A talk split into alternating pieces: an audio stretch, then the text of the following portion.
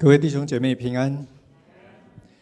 中东地区的文明非常喜欢用植物，特别是树木，来比喻人和人群。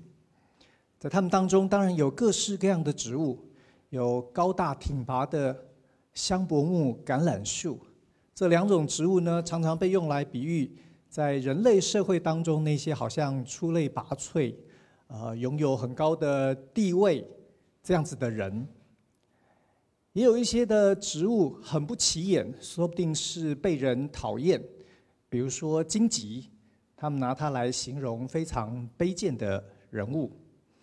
弟兄姐妹可能记得，在神呼召摩西的时候，神使用火烧荆棘的意象来吸引他，是吸引摩西往前走，来聆听神的话语。可是那个图像。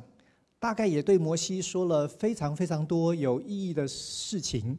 神问摩西说：“你看你自己像这个无用的荆棘，你愿意让我使用，好像被火燃烧却不会烧毁，可以成就一个很奇妙的景象，你愿意吗？”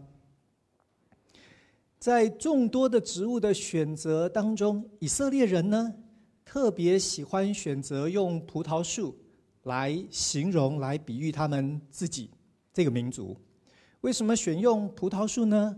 葡萄树并不特别的，呃，高大挺拔、坚固耐用。可是对以色列人来说，葡萄树有很特别的意义。一方面，因为葡萄树很需要照顾，很需要呵护，需要主人常常来到葡萄园，在那边浇灌。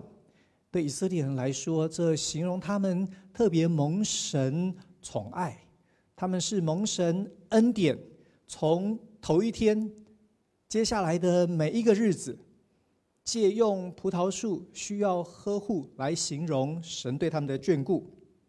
另外，当然还有一个理由是，葡萄树所结的果子，所榨的汁，所酿的酒，是以色列人生活当中很重要的享受。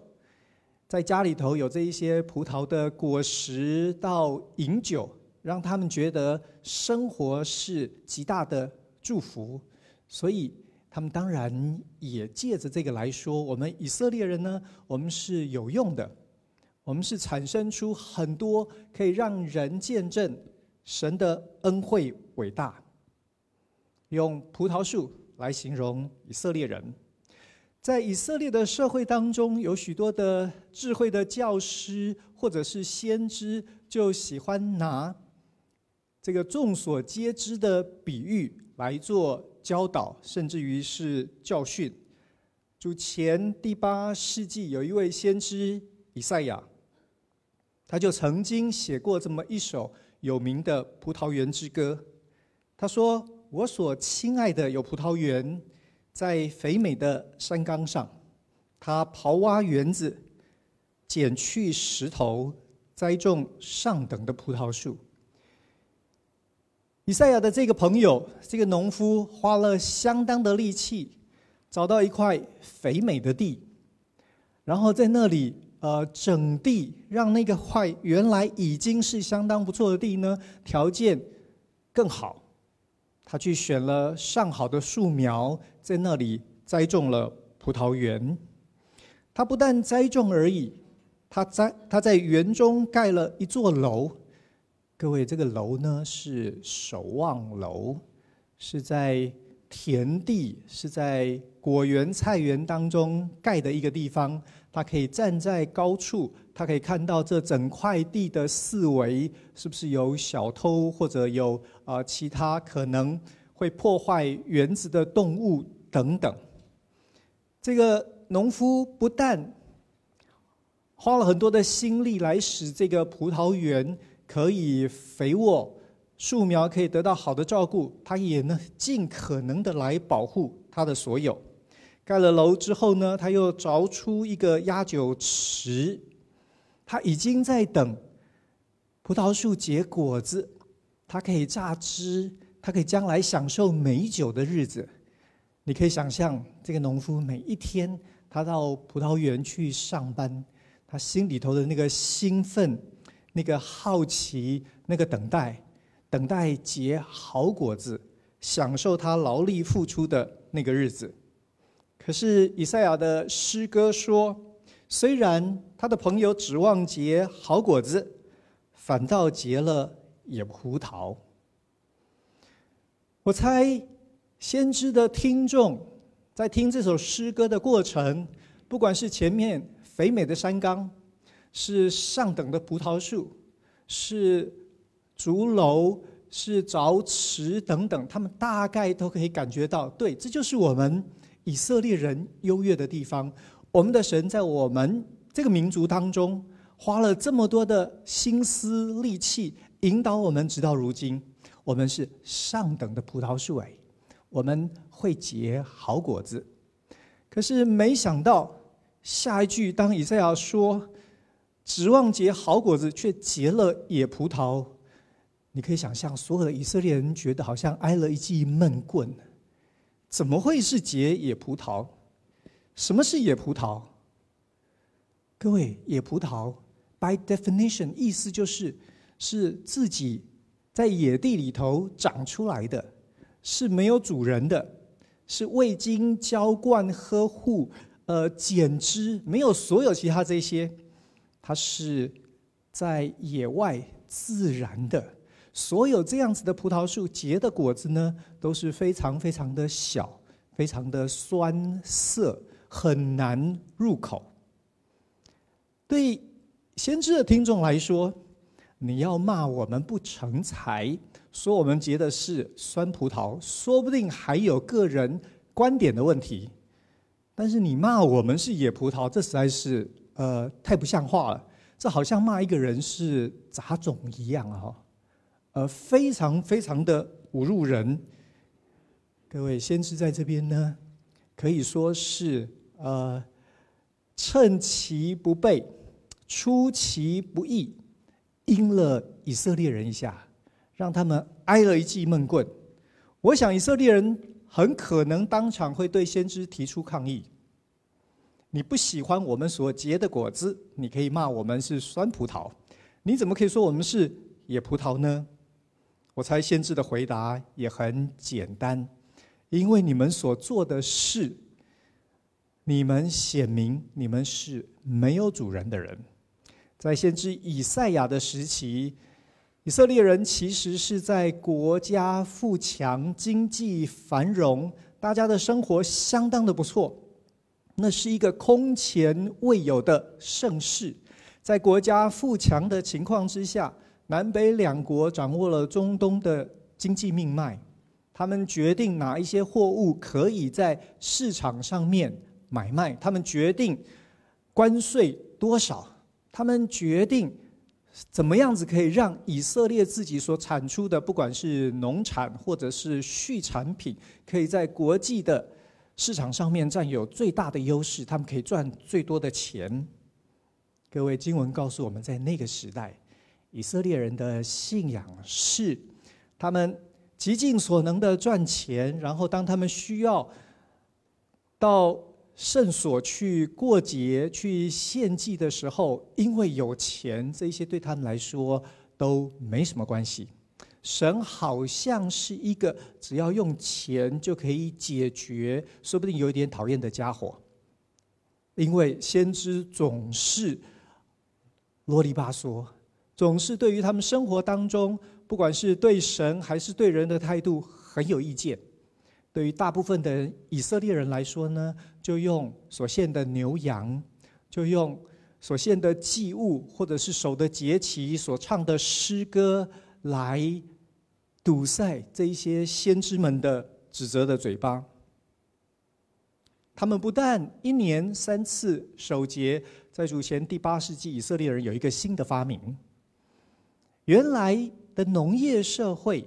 所献的十分之一，你可以想象，那是一种作物收成完之后，你才知道你的总收入是多少。你的大麦、你的小麦，到底有多少的收成？所以收割完了之后，称一称，量一量，然后你从这当中取出十分之一来，然后你奉献。各位，所以看你种几种作物，决定你的十分之一奉献几次，每一种作物奉献一次就解决了。可是这个时期高的先知告诉我们，以色列人已经进化到一个程度，他们是每三天献上十分之一。为什么会是三天呢？律法当中从来没有这种规定啊。事实上，在农业社会里头，你很难想象三天献上十分之一。我的葡萄树苗都还没长大嘞。是因为进入商业社会，是因为参与在国际贸易当中，所以每一天有进有出。各位，他们开始意识到。原来的十分之一的制度呢，现在不管用了，需要采取一个新的方法来进行十一奉献。如果是这样，也可以像我们今天报税一样嘛，一年结算一次就好了。为什么要搞出一个三天一次十分之一的奉献呢？因为古代的利息非常非常的高，所以以色列人呢，他有钱到一个地步，他意识到说，如果我今天赚了个几百万、几千万。我等到年底，我等到一年之后结算给神的时候，如果神跟我要利息怎么办？如果没把利息算上去，神拿这件事情来说：“哎，你某某人，你十分之一不诚实，神因此降灾刑罚，那我不是很倒霉吗？我怎么样子塞住神的嘴巴呢？”各位，他们的方法就是。三天一次结算，没有利息的问题。你可以发现，他的宗教信仰变成非常非常的计算、心机、机械化。以赛亚说，这一些人对神毫无敬畏，对人只有利害关系。他的宗教变成活动。以色列人虽然在神特别的恩典之下，可是他信仰完全没有产生反思。没有形成内在的生命，这是一个非常非常以自我为中心的信仰。既然是以自我为中心，那你当然就是野地里头长的嘛。你不属于神，你没有主人，你自己是自己的主人，你当然是野葡萄。各位，现在呢？以赛亚的时代早就过去了，几百年的时间过去了。以赛亚的指责呢，也在以色列的文化当中变成一个众所皆知的一个文化传统，一段先知的讲论。现在又有一个教师，有一个先知来了。耶稣又拿葡萄园来做文章。他说：“有人栽了一个葡萄园，周围圈上篱笆，挖了一个。”压酒池盖了一座楼，弟兄姐妹，你可以想象，以色列人呢，突然之间又兴奋起来了。这是论到我们，这是论到神为我们所做的事，这是谈到我们在神的眼中是何等的宝贝。没有想到呢，这个故事有一点不太一样。耶稣虽然用了以赛亚的那个传统、那个开场、那个众所皆知的比喻，可是耶稣接下来说，园主呢做好了这些事情之后，他就把他的葡萄园租给佃农，然后呢，他就往外国去了。各位，你可以想象哈，所有耶稣的听众突然之间耳朵都拉长了哈，你去看一个很熟悉的一个戏码。可是呢，这个剧本经过改编呢，完全不是你所想象。耶稣到底要说什么呢？耶稣说，到了时候，打发一个仆人到园户那里，要从园户收葡萄园的果子。简单的说，就是收租金。我把葡萄园租给你，时候到了，该有收成了，我应该要来得回。那个租金，那是我应当得的。经文告诉我们，不管他打发仆人，他打发一个或是两个，命运都蛮悲惨的。有的去被打了，有的去被杀了。一个的时候是这样，打发很多个仆人也没有用。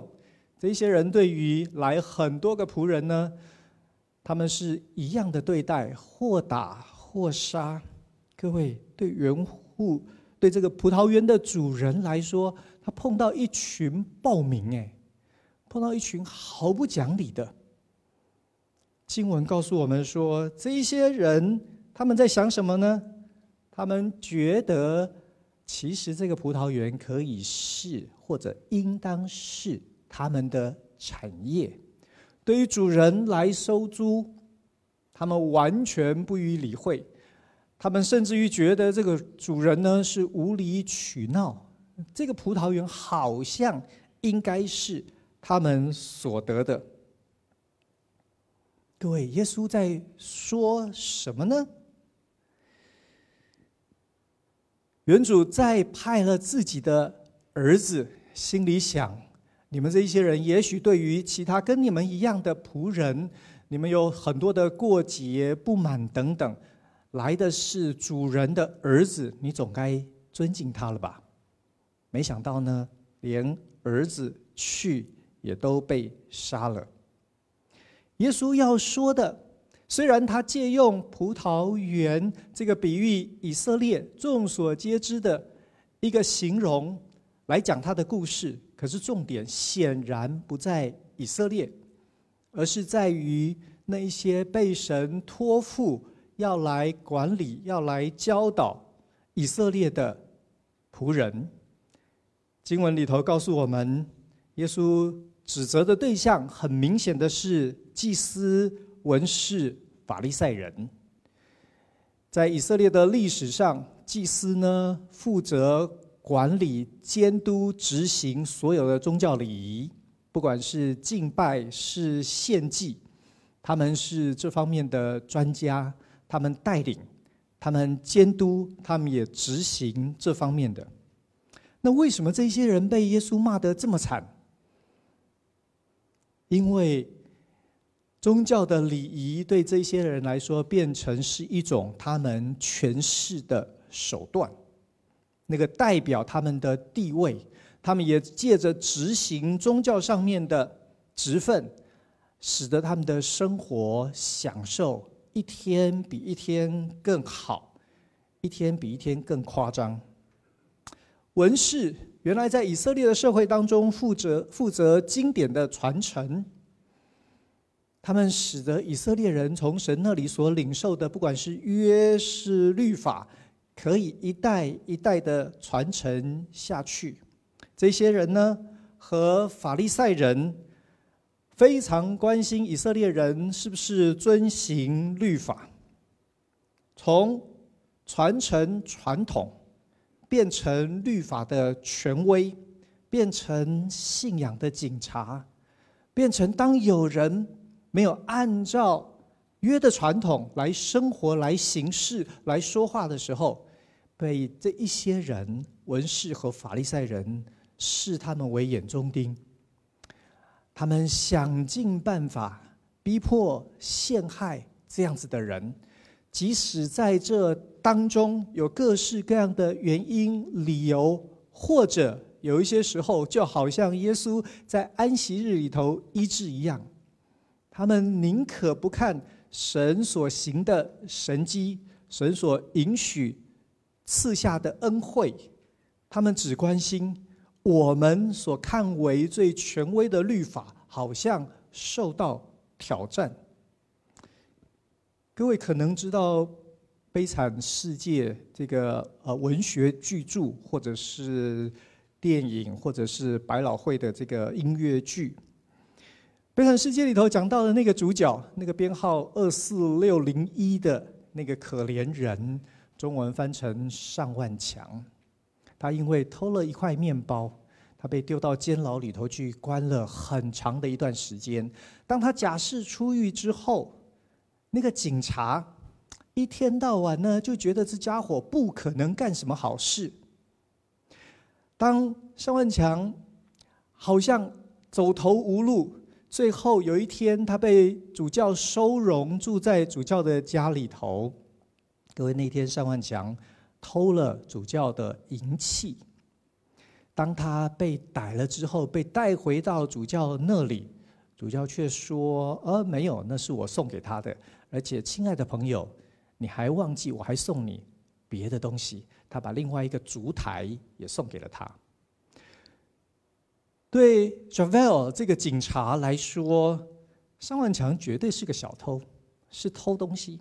所以呢，他违反了假释的理由，他一辈子。他立定心志要逮到他，要把他关回监牢里头去。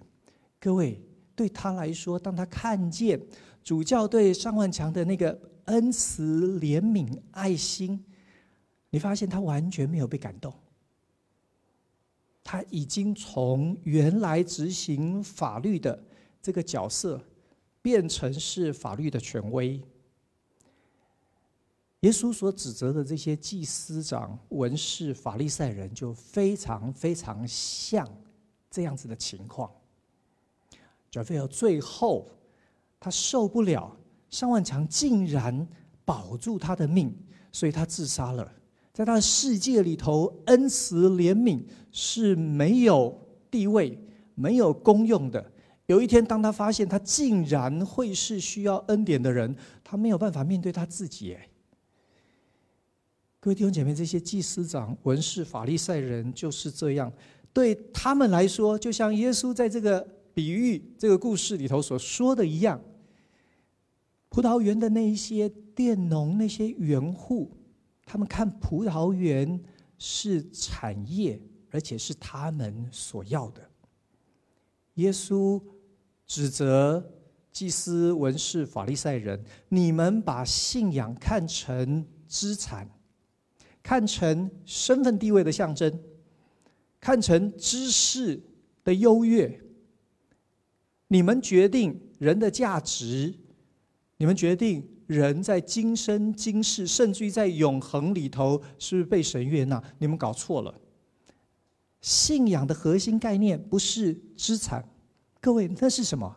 如果信仰核心概念不是资产，那是什么？耶稣说，是负债。是欠债，是你是园户，你租了这个葡萄园，那是你当缴的租金。各位，福音信仰归根结底最核心的概念是负债，不是资产。保罗在罗马书第一章第十四节，他说：“无论是希利尼人，是化外化外人，是聪明人，是愚拙人，他说我都欠他们的债。什么叫欠债？应该是我先跟你借了钱没还你，我才欠你的债嘛。或者从这里我们可以延伸，有应该属于你的东西，可是呢，现在在我这里。”在他被该属你的东西被归到你的主权之下，当他还在我手上的时候，你可以说延伸的概念，我欠你的债。各位，保罗是这样看信仰、看福音的哦。他说，还有这么多的人，他们没有接受福音，他没有领受到信仰的好处，他们活在没有盼望，活在私欲。活在挣扎当中，保罗说：“这该属于他们的，现在却在我这里，所以我欠他们的债。”你仔细想，其实整个福音都在这个核心的概念里头。耶稣为什么要来为我们死啊？跟他一点关系都没有诶，是我们欠他的耶。可是他却看这是圣子。这个职分，这个身份最重要的使命，是来为我们付上罪的代价，为我们死。如果在保罗在耶稣身上，你可以看得非常清楚，信仰的核心概念不是资产，是负债。各位，我们就可以懂为什么耶稣要在这里这么严厉的指责。当时的这些宗教权贵，因为他们搞错了，他们领受一个荣耀的职分，可是他们却拿来自肥，因为这样，所以他们被耶稣指责。很有趣的是，如果我们看经文里头的记载，你会发现这些祭司长、文士和法利赛人，他们并没有真正听懂耶稣所说的。为什么呢？因为他们听了以后，他们很生气，然后呢，最后他们还真的就把耶稣给杀了。各位，耶稣所说的这个比喻呢，原来只是一个故事，现在变成了一个预言，变成了历史。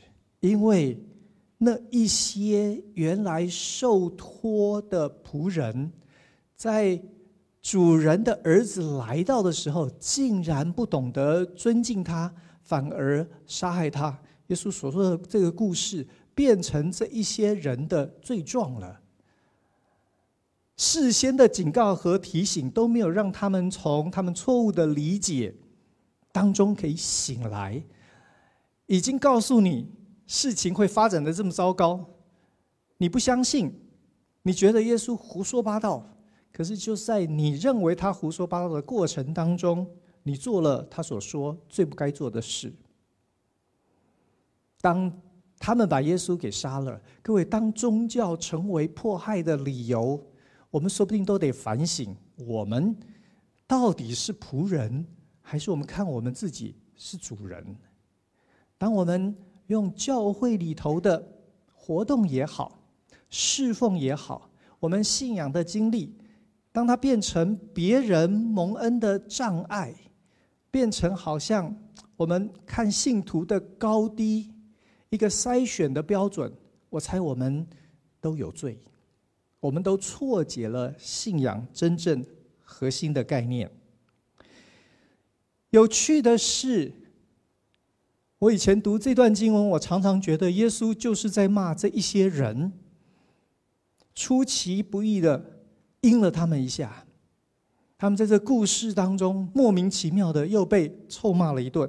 可是各位，我不知道你有没有注意到，耶稣所讲的。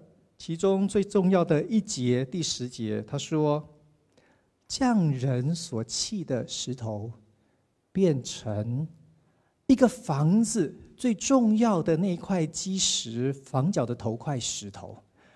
整个房子的建筑，所有其他的石头，需要根据这块石头来定位、来校准，来使这个房子可以坚固的盖了起来。”我以前都没有注意到，耶稣所引用经上所记的这段话和他前面所讲的故事到底有什么关联？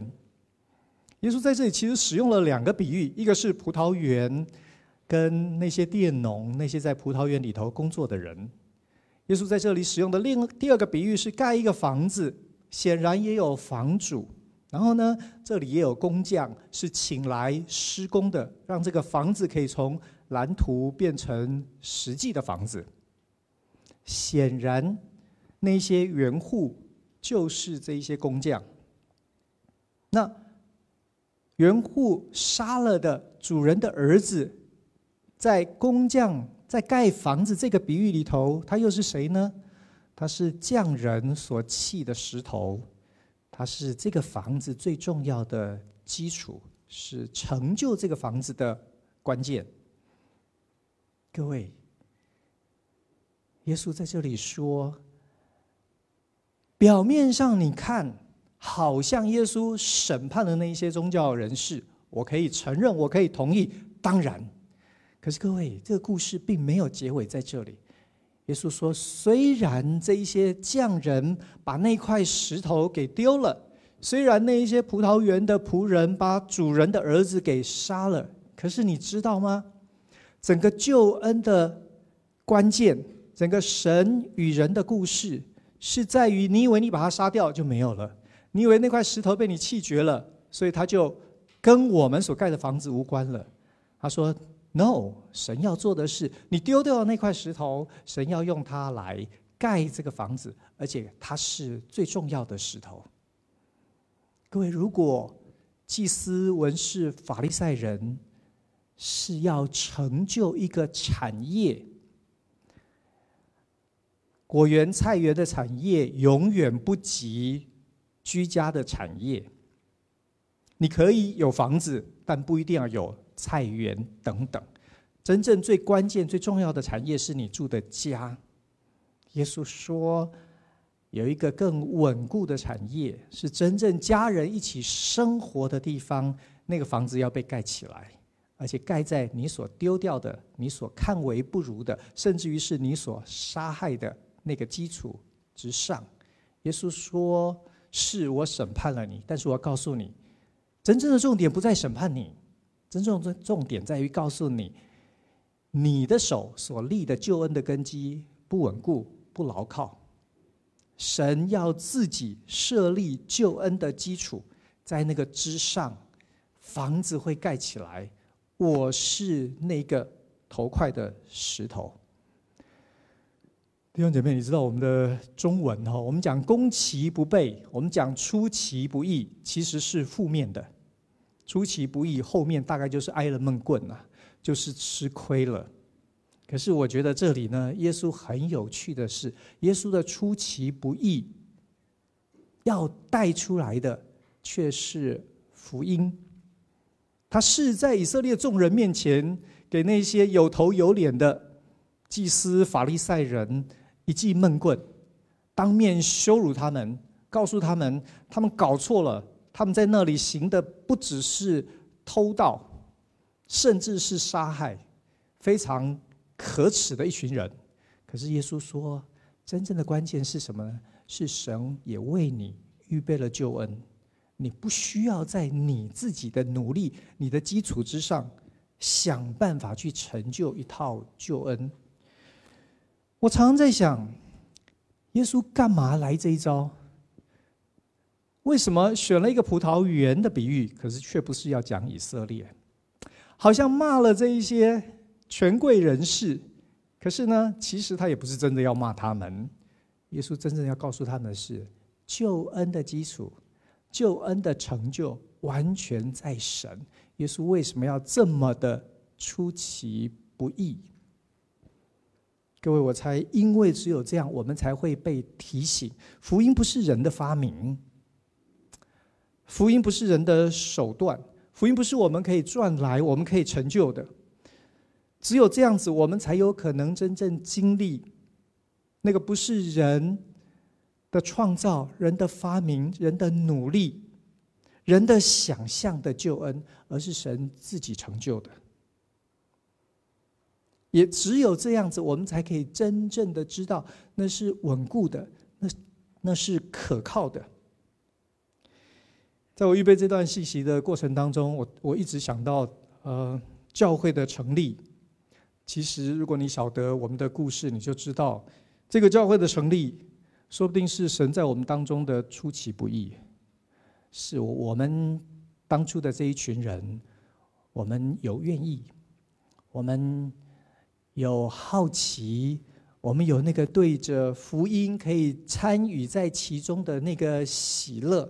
可是说真的，在从二月到现在，也有很多的辛苦。后来陆续加入参与各式各样侍奉的弟兄姐妹。也一定都都有这样子的感受，就是摸索的过程，呃，忙碌的日子等等，都还蛮不容易的哈。我们常常有很多因为太没经验，因又因为疫情的缘故，很多很多的聚会活动，呃，甚至于宣传的这一些设计等等，几乎都是到最后一天、最后一个小时那个死线的压力之下赶出来的。OK，说真的，很多的出其不意，大概带来很多的辛苦。不过，我猜我们也大概越来越可以做见证，说这些出其不意带来的不是重伤。不是死亡，是我们越在这个过程当中，我们才越来越明白福音的本质。弟兄姐妹，我们所信的，不是叫我们觉得我们高人一等，不是叫我们觉得我们比其他的人看人生、看信仰、看哲学，我们比别人更有心得。是我们在那里头看见，原来神赐给我们的恩典。有多大？我们在饱足的过程当中，希望我们可以看见，我们因此对神敬畏，我们对人觉得有更多的亏欠。我们祈祷告。谢谢我们的主，谢谢我们的主，只有你可以成就救恩，只有你可以补足我们所亏欠的。我们既然已经犯了罪，又在罪恶的世上沉沦，在往死亡的道路上狂奔，主，我们本来就不该相信。我们可以为自己成就什么样子的救恩？我们当然更不应该想象我们可以成为别人救恩的关键。求主帮助我们，让我们今天在耶稣所说的这个比喻、这个故事当中，我们被提醒，我们是蒙了何等大的恩惠。求主让我们看见，你选召我们参与在国度建造。在教会的建立的过程当中，实在是你对我们每一个人的恩惠，让我们在这个当中学会谦卑、跟随，继续的仰望你，因为只有你选择房子的头块石头，只有你使工程从头到尾按着你的心意、你的时间来成就。愿你帮助我们。打开心灵的眼睛，不看今世的虚浮的荣耀，我们所看见乃是永恒的功夫。谢谢主，祷告靠耶稣的名，阿门。